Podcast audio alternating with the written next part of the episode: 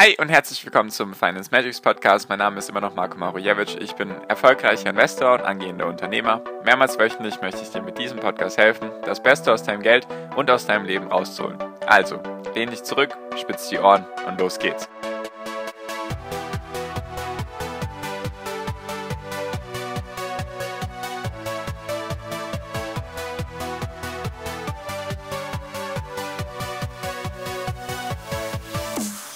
Hi und herzlich willkommen zum Finance Magics Podcast. Wir sind heute bei Folge 269 und ich möchte heute mit dir darüber reden, warum die Senatswahl in Georgia, also der Gewinn der Demokraten, kurz- und mittelfristig wahrscheinlich für steigende Kurse sorgen wird, jedoch langfristig auch für fallende Kurse sorgen könnte. Genau. Und dazu meine Meinung. Also, hat wahrscheinlich jeder mitbekommen, was die letzten Tage passiert ist mit dem Sturm aufs Kapitol in Washington. Dazu wurde, glaube ich, schon genug gesagt. Dazu muss ich jetzt keine Worte verlieren, was da passiert ist. Und was einfach auch noch passiert ist, was vielleicht ein bisschen in den Hintergrund dann gerückt wurde, ist eben die Senatswahl in Georgia und warum die so wichtig war. Dazu hatte ich schon ein paar Folgen gesagt, dass das wichtig ist, einfach weil es darum ging, ob die Demokraten, sage ich mal, leichter regieren können, ob sie die Mehrheit haben im Senat oder nicht. Und das haben sie eben bekommen. Und was hat das jetzt eben für, für Auswirkungen auf die Wirtschaft und auf die Aktienkurse und so weiter und so fort? Genau.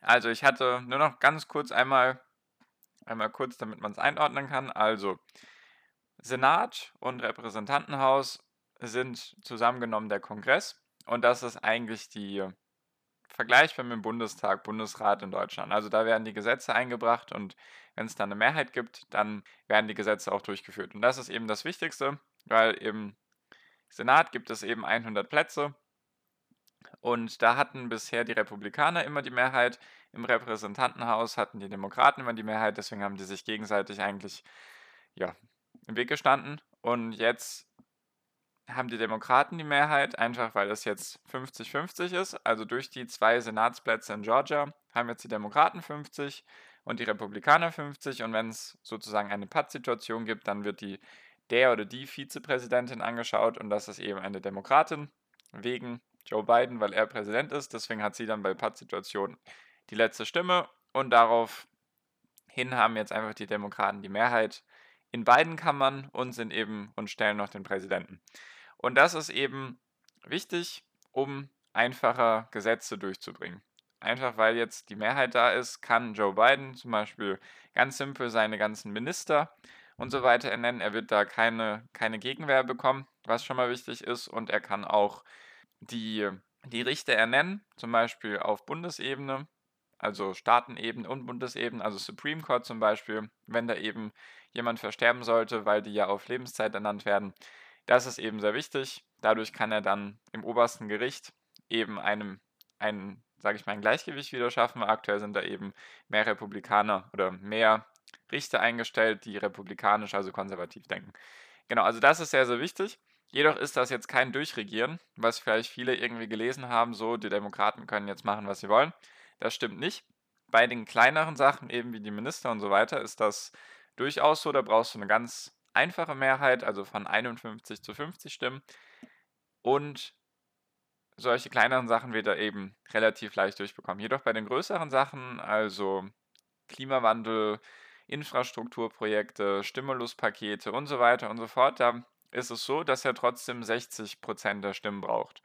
Ich habe mehrmals gesucht, ich habe jetzt nicht genau gefunden, wie das Wort dafür heißt, jedoch oder welche Bereiche da darunter fallen, also dass man in manchen Fällen nur diese 51 Sitze braucht von den 100 und in manchen Fällen die 60. Also ich habe da leider nicht die Kategorien gefunden, zu denen diese Gesetze hören, gehören müssen. Nur das ist eben eine Regel, damit da trotzdem 60 Prozent der Stimmen gegeben werden muss bei einem Gesetzesvorschlag. Deswegen bin ich mir ziemlich sicher, oder was ich auch gelesen habe, dass bei solchen Sachen wie der Corona-Pandemiebekämpfung und vielleicht noch bei dem Stimuluspaket, was jetzt die Demokraten weiter erhöhen möchten, wozu ich gleich noch komme, dass es da relativ leicht kommen, also durchgehen könnte, einfach weil es auch, im, auch bei den Republikanern ein paar, sage ich mal, nicht alle extrem konservativ sind, also ein paar könnten da mitmachen und dann könnte er ein paar auf seine Seite ziehen und dann könnte er da die 60, also Joe Biden könnte die auf seine Seite ziehen und könnte dann eben diese 60 Plätze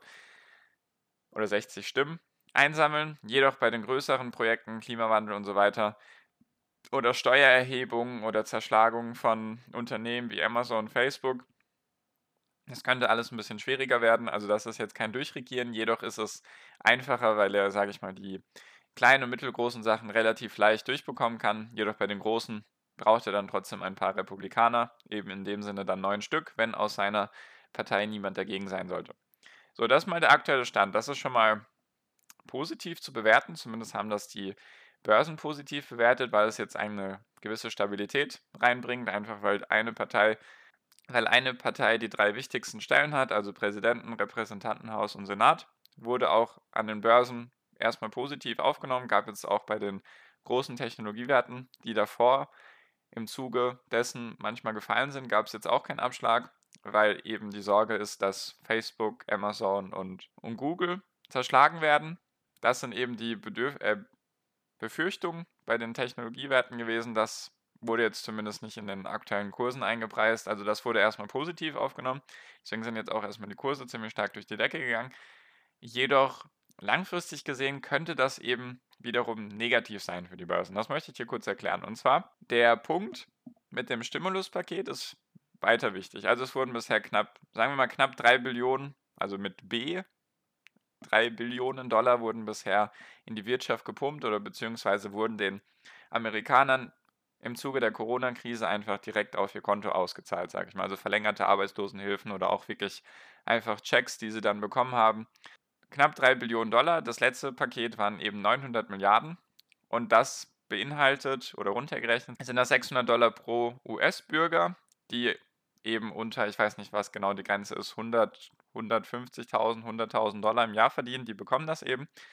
Und das möchten eigentlich die, Demokraten erhöhen auf 2000 Dollar pro Bürger, also nochmal dreimal so viel wie aktuell mit den 600. Und das könnten sie jetzt machen, weil sie eben die Mehrheit im Senat haben.